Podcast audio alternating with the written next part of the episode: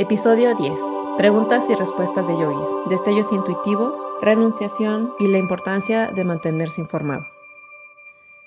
Hola, ¿cómo están? Espero que su práctica vaya bien, estén teniendo muchos beneficios y que las cosas poquito a poquito vayan empezando a tomar más forma, que vayan encontrando algunas respuestas y que su atención se mantenga lo más constante posible. Hoy vamos a explorar preguntas y respuestas que han surgido con yogis durante estos días y pues para mantenernos inspirados y tener a lo mejor algunas dudas que han surgido durante nuestra práctica que se vayan aclarando. Me gustaría explorar primero cuál es la importancia de tener clara y fresca la información sobre la práctica, porque lo más importante sobre la práctica vipassana en términos teóricos es que sepamos cómo se hace. Aunque nosotros ya durante las semanas anteriores ya vimos las instrucciones completas que nos ha dado el maestro con un poquito más de información, siempre queremos tener más claro todavía sobre cómo se hacen las cosas, porque seguramente hasta este punto de la práctica, pues se han dado cuenta de que van surgiendo preguntas y no saben qué va a pasar en ciertas situaciones. Entonces es lo que vamos a estar haciendo en esta semana y en las que siguen. Y hoy quiero hablar sobre lo valioso que es escuchar constantemente sobre lo que es la práctica meditativa. Más allá de la información y de la filosofía que sostiene la práctica, es esencial escuchar sobre cómo se hace la práctica de meditación. Entonces quiero pedirles que se vayan como regresando a escuchar los otros podcasts. Si tienen la oportunidad de leer los libros del maestro, en la descripción del podcast les voy a poner la página de internet del maestro. Lamentablemente no todos los libros están en español, solo hay un libro que está traducido y otras cositas que están en idioma. Si son capaces eh, de entender el inglés en ciertos términos y tal, pues todos los libros que están ahí son bastante accesibles, son descargables gratis en PDF y pues bueno, para que vayan leyéndolos, vayan teniendo la información sobre la práctica fresca y cerca a la mano y que cuando sea necesario, pues consultarlos. Lo que pasa es de que los libros o lo que sea que nosotros escuchamos sobre la práctica al principio, como cuando comenzamos, pues hay cosas que nos caen luego, luego y que empezamos a poner en práctica inmediatamente. Pero si nosotros volvemos a repasar, las cosas que ya entendimos en un principio, ya las tenemos como que un poquito arraigadas. Si damos un repaso, vamos a escuchar cosas nuevas que a lo mejor en su momento no la entendimos muy bien y van a caer ahora en este momento en el que nuestra práctica estamos. Y si lo estamos consultando constantemente, entonces la mente va avanzando en el entendimiento que tiene sobre la forma en la que practica. Entonces yo les recomiendo mucho que siempre tengan todo esto cerquita a la mano, vayan tomando notas, cosas que a lo mejor en este momento no lo tienen muy claro, sean muy pacientes, sigan practicando y eventualmente todas estas cosas van a caer en su lugar. Entonces, si tienen también otras cuestiones de preguntas que quisieran explorar, por favor, acérquense en las redes sociales para nosotros platicarlo aquí en el podcast o en los reels que tengo de redes sociales, pues explorarlo como un poquito más, este, más suavecito. Y el maestro es muy, muy fijo en que nos insiste mucho a los yogis de que más allá de que entendamos o no cuestiones filosóficas de la práctica, a él lo que más le importa, como a mí lo que más me importa, es que sepan cómo se hace la práctica. Incluso cuando yo le pedí permiso y le comenté sobre toda la situación de que había personas acá pidiéndome que les dé clases de meditación, cuando me hizo una entrevista, pues a ver si tenía yo clara sobre cómo se hace la práctica para poder yo compartirla con otras personas y vio de que, ok, creo que está bastante claro cómo se debe de hacer, la actitud, este, la información, la atención y demás, y que es algo que nosotros queremos buscar constantemente, que más allá de que busquemos entender dukkha, nicha, nata o las cualidades mentales positivas de la mente en términos filosóficos, lo más importante, más allá de la filosofía, es entender cómo se hacen las cosas. Eso es lo más valioso. Lo demás va a ir entendiéndose y como encajando las piececitas del rompecabezas en su momento. Después, continuando con, con la onda de la práctica, este, hay una cosa de la que yo no he hecho mucho hincapié en los episodios de las instrucciones de la meditación, es que uno de los objetivos principales en la que nosotros hacemos la meditación vipassana es como la, la profundidad del entendimiento cuando se hace interno. Habíamos hecho el, ejemplo del mango, que escuchamos del árbol de mango y cómo es el mango y cómo huele y que otras personas nos dicen, nos dicen cómo son las cosas hasta que nosotros vamos, cortamos el mango, lo probamos y lo, lo experimentamos de verdad, ¿no? Y lo entendemos. Y ahora vamos a hablar un poco más sobre qué es lo que nosotros buscamos. En la práctica de meditación en inglés, el maestro en el vipassana buscamos los que son los insights, que son los destellos intuitivos o entendimientos profundos. ¿Y qué son estos destellos intuitivos o entendimientos profundos? Es cuando suena el gong en nuestra mente o en nuestro cuerpo, en nuestro corazón, de que hemos entendido con profundidad, no en su total profundidad, sino que hemos arraigado bien un entendimiento sobre la realidad de la experiencia. Diferentes este, destellos intuitivos van a surgir con diferentes circunstancias. Y una cosa que el maestro nos dice mucho es que cuando estamos meditando no buscamos nosotros forzar el tener los destellos intuitivos porque esto es algo que surge en las condiciones y en el momento adecuado. Como habíamos hablado en el símil de la flor, que ponemos la semillita, la cuidamos y le tenemos como atención y cuidados. Y cuando todo está en su lugar, va a brotar, va a dar su flor y va a dar su fruto. Tenemos que ser pacientes. Seguramente algunos de ustedes en su práctica ya les han caído varios veintes, que es como le podemos decir coloquialmente. Les han caído varios veintes sobre la experiencia que hemos tenido en nuestras vidas. Y los destellos intuitivos se sienten como una gran agitación dentro de nosotros, pueden llegar con a lo mejor cierta cantidad de emoción porque es como, como un golpe, un golpe que es como y que la mente agarra y entiende y entiende y entiende y lo sientes. No es como cuando te explican 2 más 2 es igual a 4 que dices, ah, ok. No, es verdaderamente algo que nos toca toda nuestra fibra. Ustedes lo van a saber. Pero por favor, no busquen tener esta experiencia. Acuérdense que nosotros en nuestra meditación queremos tener bien revisadas las expectativas que nosotros tenemos en nuestra práctica, porque si nosotros buscamos tener ciertos resultados de experiencias que otros yogis han tenido en otras prácticas meditativas, ¿qué es lo que hace? Pues estamos practicando con la actitud incorrecta y con impurezas mentales motivando la atención. Y cuando la impureza mental está motivando ciertas cosas, lo que obtenemos es muy superficial. Algo que el maestro nos dijo con lo que tuviéramos mucho cuidado cuando somos muy diligentes con esta práctica meditativa es que cuando nosotros sabemos mucho sobre algo, especialmente sobre experiencias mentales, practicamos mucho y llegamos a cierto nivel de estabilidad mental y concentración. La mente, con la suficiente concentración y estabilidad mental, puede generar casi cualquier experiencia, incluso la iluminación. Pero no es real, porque es algo que la mente a lo mejor estudió mucho hasta cierto punto, escuchó mucho las experiencias de otras personas que fueron descritas, que fueron dichas, que se siente así, que se siente así. Y cuando nosotros no tenemos cuidado con la mente que está actuando con una impureza mental detrás y que lo fabrica, entonces nosotros podemos caer en la trampa de una experiencia que no es real, sino más bien que fue algo que la mente hace encajar de una manera en la que no es, no es profunda ni pues sin sustancia y sin consistencia.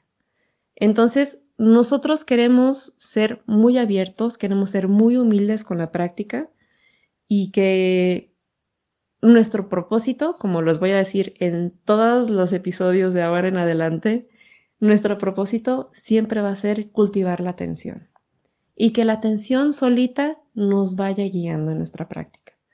que si queremos entender de dónde viene el enojo, que si queremos entender de dónde es tal, tal, tal, tal, tal, acuérdense que nosotros no buscamos la respuesta porque la mente quiere buscar una respuesta. La respuesta nosotros la podemos observar conforme se va desarrollando la historia y no queremos sacar ninguna conclusión. Nuestro trabajo es observar. Y este observar, eventualmente cuando tenemos la información completa, ¡puj! va a caer con su peso en un entendimiento profundo. Cuando nosotros tengamos un entendimiento profundo, queremos abrirnos a la posibilidad de que esta es un poquito de la sabiduría que podemos tener a raíz de esta experiencia. Y no decimos, ah, ya, ya lo entendí, ya está ahí, ya lo hemos discutido anteriormente. Queremos decir, ok, lo entiendo de esta forma, vamos a seguir explorándolo. Si nosotros nos casamos con este entendimiento y no nos abrimos a seguir explorando y a seguir investigando en qué más hay debajo de eso, entonces más sabiduría ya no tiene la capacidad de surgir. Siempre nosotros con apertura de que hay más todavía. Acuérdense del símil del pozo, no nada más porque vemos unos pececitos flotando en la superficie del agua clara, pues tenemos todavía muchas partículas que asentar en nuestra práctica meditativa. Entonces, continuemos, continuemos con nuestra atención, con la actitud correcta, con la información correcta y teniendo siempre muy claro cómo es que se hace la práctica de meditación. Quisiera tocar ahora un poco de manera muy superficial y que hasta cierto punto es hasta donde yo lo tengo entendido, que es sobre la famosa renunciación budista. Cuando nosotros escuchamos la palabra renuncia o renunciación en un aspecto religioso, pues ¿qué es lo primero que nos viene a la mente? Que renuncies a tus posesiones físicas, que renuncies a tus relaciones, que renuncies a todo lo que tienes y que te vayas a vivir al bosque abajo de una piedra. En realidad, la renunciación en esta práctica va muchísimo más allá que simplemente querer soltar las cosas, de que lo regalas y que dices ya va, ¿no? Y que es algo que a las personas se sienten un poquito intimidadas con decir de que es que yo no quiero dejar estas cosas, no quiero no las quiero soltar. ¿Por qué si he de llevar una práctica espiritual, por qué tengo que soltar estas cosas? La renunciación va más allá. Acuérdense que cuando estamos hablando de meditación, no forzosamente estamos enfocándonos a cosas superficiales, mundanas o, entre comillas, banales, ¿no? Como las cosas materiales siempre queremos llevarlo un poquito más profundo que es hacia las cosas que están sucediendo mentalmente. Cuando hablamos sobre la renunciación es que cuando nosotros estamos meditando y estamos reconociendo que tenemos ideas, creencias o que tenemos algunos aspectos sobre la forma en la que observamos las situaciones en las que consideramos que deben de ser de esta manera, ¿no? Porque son cosas culturales, porque son cosas que me han enseñado tanto en mi familia o en la escuela, o cosas que he aprendido a raíz de experiencias que he tenido durante mi relación con otras personas. Y que en la práctica de meditación nosotros no nos damos cuenta que hay ideas que sostienen ciertas actitudes hacia la vida en general. Y en la meditación nosotros no buscamos simple, no buscamos como el regañar de que no, no pienses así, no, no hagas esto, no hagas lo otro, como en muchas otras prácticas normalmente se hace. En la meditación nosotros observamos causas y efectos y mandamos la pregunta de ¿es esto benéfico para mí y para los demás? Causa una experiencia, efecto una idea. Causa una idea, efecto plenitud o sufrimiento. Todas las cosas están relacionadas. Entonces, a raíz de nuestra observación y que vamos haciendo este tipo de cuestionamientos constantes, en donde decimos, es que estoy pensando de esta manera y me estoy dando cuenta que pensar de una forma me está haciendo sufrir a mí y, me está, y está haciendo sufrir a las otras personas que conviven conmigo.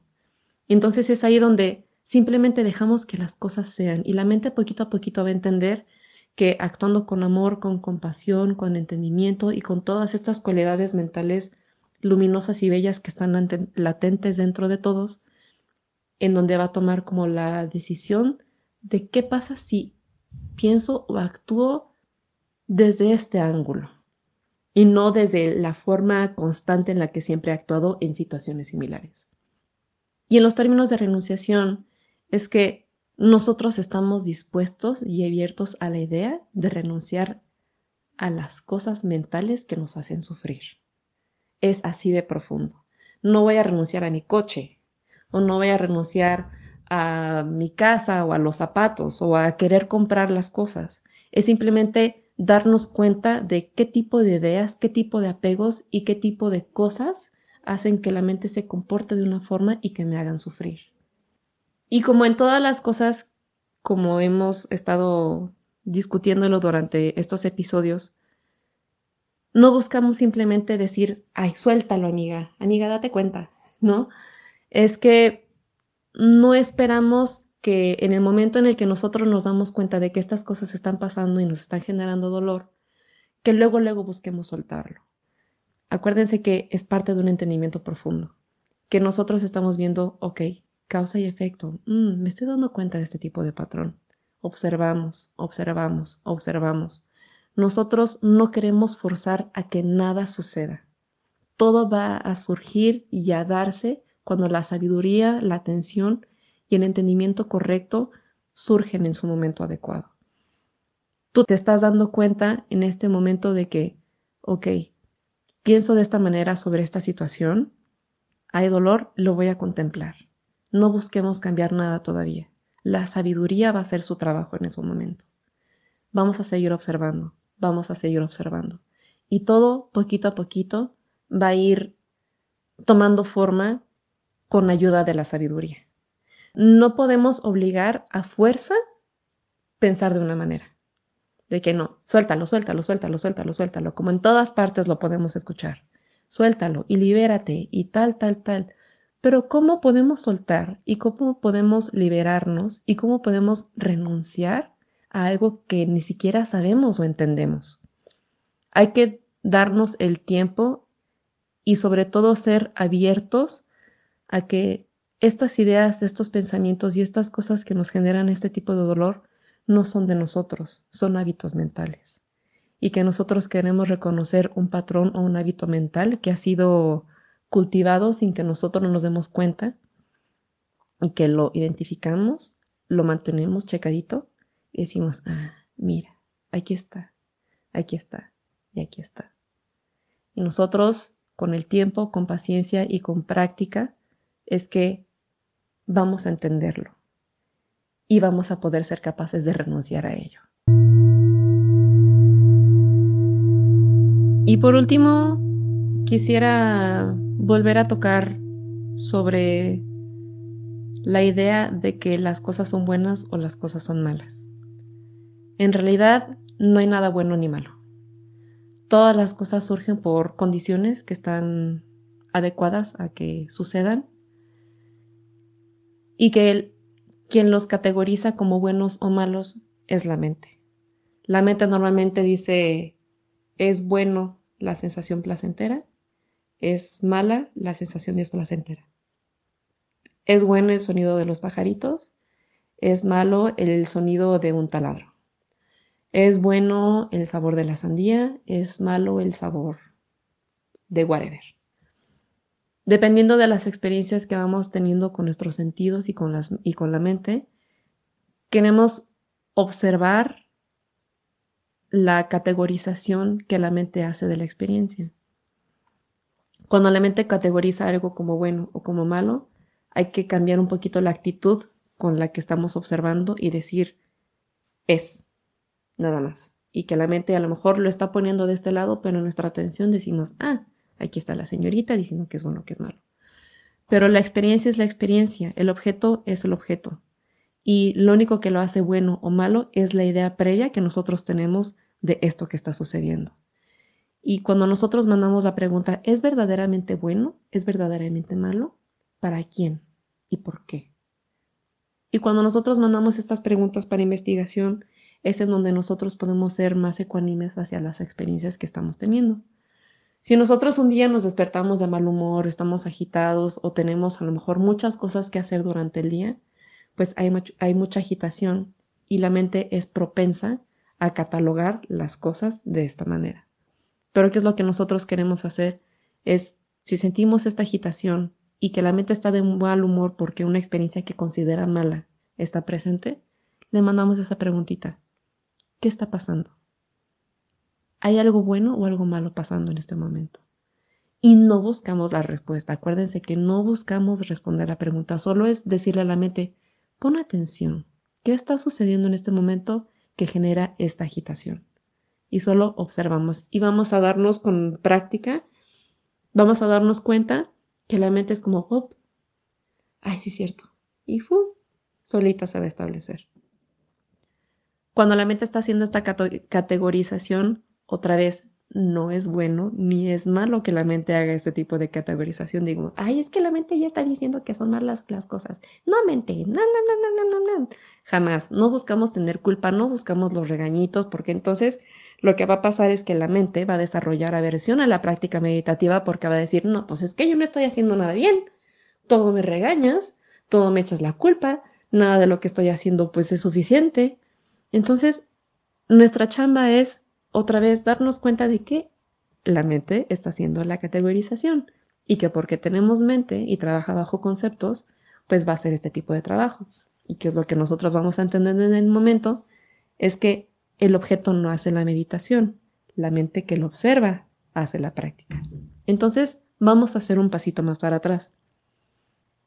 Experiencia externa, la mente que lo categoriza como bueno o malo y después la observación que dice, ah, la mente lo está categorizando. Acuérdense que ahí hicimos tres pasos hacia atrás. Un paso hacia atrás, el que observa la experiencia, un paso hacia atrás cuando reconoces que la mente está haciendo una categorización y el paso de la mente que reconoce que esto está pasando. Lo más importante es el reconocimiento. Todos los fenómenos físicos y mentales que están sucediendo son naturales. Y es algo que va a suceder. Y nosotros, ¿qué tenemos que hacer? Solamente reconocerlos. Y ya. Sin juicio hacia nosotros, sin juicio hacia la experiencia, sin juicio hacia absolutamente nada más. Y si sale un juicio, ¡pum! Reconocemos que salió el juicio de que, ah, aquí está la mente que está pensando de esta manera de estas cosas. Y ya. Esta idea hace que la práctica sea mucho más ligera porque, ¿qué es lo que pasa con como naturaleza de la mente es que la mente siempre va a rechazar las experiencias que considera como malas o displacenteras o va a buscar constantemente las experiencias que considera como buenas o placenteras. Pero si nosotros nos abrimos a que todo es y nada más, si surge placentero o displacentero, ok, pues está presente y lo voy a observar. ¿Cuál es la, la dinámica que tiene la mente con esta experiencia? Esa es nuestra única chamba. En resumidas cuentas de lo que hablamos el día de hoy, los destellos intuitivos es algo que surge naturalmente bajo la práctica del vipassana. No es algo que nosotros buscamos, es algo que surge y que es este como casi que el objetivo de la práctica meditativa. No quiero emocionar a nadie, no quiero generar expectativas bajo nadie, digo, no quiero generar expectativas para nadie, pero con suficientes destellos intuitivos podemos llegar a estados mentales bastante luminosos y puros y grandes. Pero solamente con la práctica diligente, con la actitud, idea correcta y todo lo demás, vamos a poder llegar ahí. Queriendo las cosas no van a suceder, hay que practicar. Hablamos también sobre la renunciación. La renunciación no de las cosas físicas, no de las cosas que nosotros podemos soltar con las manos materialmente, sino la renunciación a las ideas cuando las identificamos a las ideas, pensamientos o creencias que nos hacen sufrir. Y con sabiduría nosotros elegir o pensar el hacer un cambio en la forma en la que estoy abordando este tipo de experiencias. Solamente la sabiduría puede tomar estas decisiones. Cuando actuamos con una impureza mental, estamos girando hacia el otro lado. Siempre tenemos que hacer preguntas de quién está tomando esta decisión, cómo la estamos tomando.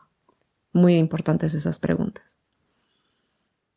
Hablamos sobre la importancia de tener clara sobre cómo se hace la práctica. Si nosotros sabemos cómo hacer la práctica, podemos abordar todas las experiencias que se nos presenten.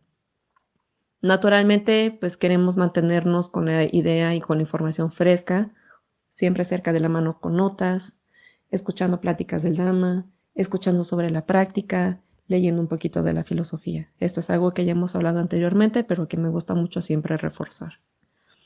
Y por último, que no hay cosas buenas y no hay cosas malas. Todas son experiencias y actúan de acuerdo a su naturaleza. Tanto lo que nosotros recibimos con nuestros, nuestras puertas sensoriales, como todo lo que sucede dentro de nuestra mente, y que nuestra única chamba es simplemente reconocer todo lo que está sucediendo dentro de nuestra capacidad de contemplación. Y para dejarles tarea esta semana, me gustaría que contemplaran la posibilidad de hacer meditación formal. ¿Y a qué me refiero con la meditación formal? Es que aunque sea por tres minutos, que tomemos un cojincito o sobre un sillón que no sea demasiado pachón, que sea un poquito firme, en un tapete, en el pasto, en un lugar donde nosotros podemos estar relativamente cómodos, pero no lo suficiente cómodos en donde nos regocijemos en la concha y en donde nos quedemos dormidos. Les recomiendo que lo hagamos en un lugar tranquilo en su casa, porque queremos a lo mejor ejercer el, el ejercicio de afilar el cuchillito de la atención. ¿sí? Acuérdense que nosotros no meditamos con ninguna expectativa. Cuando ustedes se sienten en el cojín de meditación, no busquen la tranquilidad, no busquen un estado mental en particular, es sentarnos con la intención de observar y únicamente dedicarnos a observar. No es como cuando nosotros hemos estado practicando en estas semanas que lo hacemos en nuestra vida cotidiana, manejando, platicando, trabajando, haciendo las cosas de nuestra vida, sino más bien este es un ejercicio único y exclusivo para observar lo que sea que está pasando en este momento. Nos sentamos en flor de loto, hincaditos, en una silla, en un lugar firme. Nosotros encontramos una postura en la que estemos cómodos por cierta cantidad de tiempo. Naturalmente van a surgir dolores, calambres, cositas así. Regresen al episodio anterior sobre cómo meditar con el dolor para que no sea demasiado como un distractor para su práctica. Y concéntrense en una atención abierta atención abierta a los sentidos, atención abierta a la respiración. Y si sienten que la mente está divagando en pensamientos, reconozcan lo que se fue divagando y tómenla de la manita y regresen. Vamos a concentrarnos en las sensaciones corporales, en la respiración, o si se van a dar a la tarea, todavía no la recomiendo, pero a la tarea de observar las actividades mentales, pues lo pueden hacer. Pero si sienten que la mente se engancha con las ideas que vienen con los pensamientos, pues no vayan para allá regresen a una atención abierta. Lo que escuchan, lo que huelen, lo que sienten y demás cosas. No se pongan una meta en específico de tiempo, de que me voy a sentar y voy a meditar por una hora, porque ¿qué pasa cuando nosotros no cumplimos con una meta? Pues surge frustración. Nosotros nos queremos sentar, mantener una atención abierta y estar presentes únicamente ahí. Si duramos tres minutos, cinco minutos, quince minutos, una hora o dos horas, qué padre ese tiempo ha sido suficiente. La atención que ustedes hayan logrado generar en ese tiempo es valiosa y llévense con ustedes esa atención el tiempo que dure. Si se pierde, pues recuérdenselo y qué padre que regresaron a la atención. No se azoten otra vez si la atención se pierde. Ay, no, es que estaba súper buena mi atención y, y ya la perdí y no sé qué. No pasa nada. Ya regresó. Alégrense de que la atención está de vuelta. Si un día pueden hacer cinco minutos, si otro día pueden hacer media hora, si otro día solo pueden hacer tres, no importa. Hay un maestro que dice, prefiero vivir un minuto con atención plena que cien años bajo el yugo de la ignorancia. Entonces, el tiempo que haya durado siempre es valioso. Dense a la tarea, cuéntenme cómo les ha ido. Si quieren generar el hábito de mantener una atención como el ejercicio de que la atención en la meditación formal sobre cojín sea más larga, pues entonces empiecen de cinco minutitos en cinco minutitos. Ok, se acabó el reloj de los cinco minutos, la mente va a decir, ah, ya se acabó, ya me voy a levantar. Qué bueno, lo hice muy bien. Aguántense tantito más. un poquito más, más allá. Vamos a llevarlo un poquito más allá. Es cuando hacemos ejercicio, cuando hacemos pesas. Empezamos con un peso chiquito, ya podemos hacer este peso muy bien, pues vamos a agarrar una mancuernilla más pesada. Al principio, pues va a costar trabajo y le estamos haciendo y a lo mejor va a doler, pero queremos ir más allá del, del dolor físico que el ejercicio este va a generar. Y acá queremos ir más allá de la agitación que puede venir con la mente durante la práctica meditativa. Le decimos, espérame tantito, un poquito más. Ábrete la atención, ábrete. Ok, ábrete. Y un poquito más. Y eventualmente, con habilidad, vamos a poder meditar 5, 10, 15 minutos, una hora, pero sean realistas con las expectativas que se están poniendo con la habilidad que tienen para meditar. Si quieren en una semana, un día al otro, meditar cierta cantidad de tiempo y no lo pueden, pues bajen sus expectativas, bájenle el tiempo, no pasa nada, está bien, no estamos haciendo ningún concurso, no es ninguna carrera. Acuérdense que la meditación tiene que ser fresca y ligera y fácil de llevar, no queremos que sea un peso porque cuando se hace pesada, la mente después va a decir, no, no, ya, ya me cansé. No, no puedo. Hay que encontrar un equilibrio, siempre el punto medio, y vamos a llegarlo. Se va a poder hacer.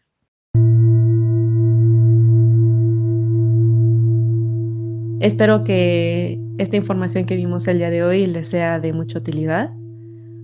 Sigan practicando, sigan con su fe, no olviden el esfuerzo correcto, no olviden que la estabilidad mental es un producto de, por favor, continúen con su atención. Recuérdenselo. Pónganse sus alarmitas. Inspírense, sonrían, sean ligeros, no se tomen tan en serio a ustedes mismos. Ábranse a la posibilidad de que estamos muy chistosos y vamos a seguirle. Nos vemos para la próxima.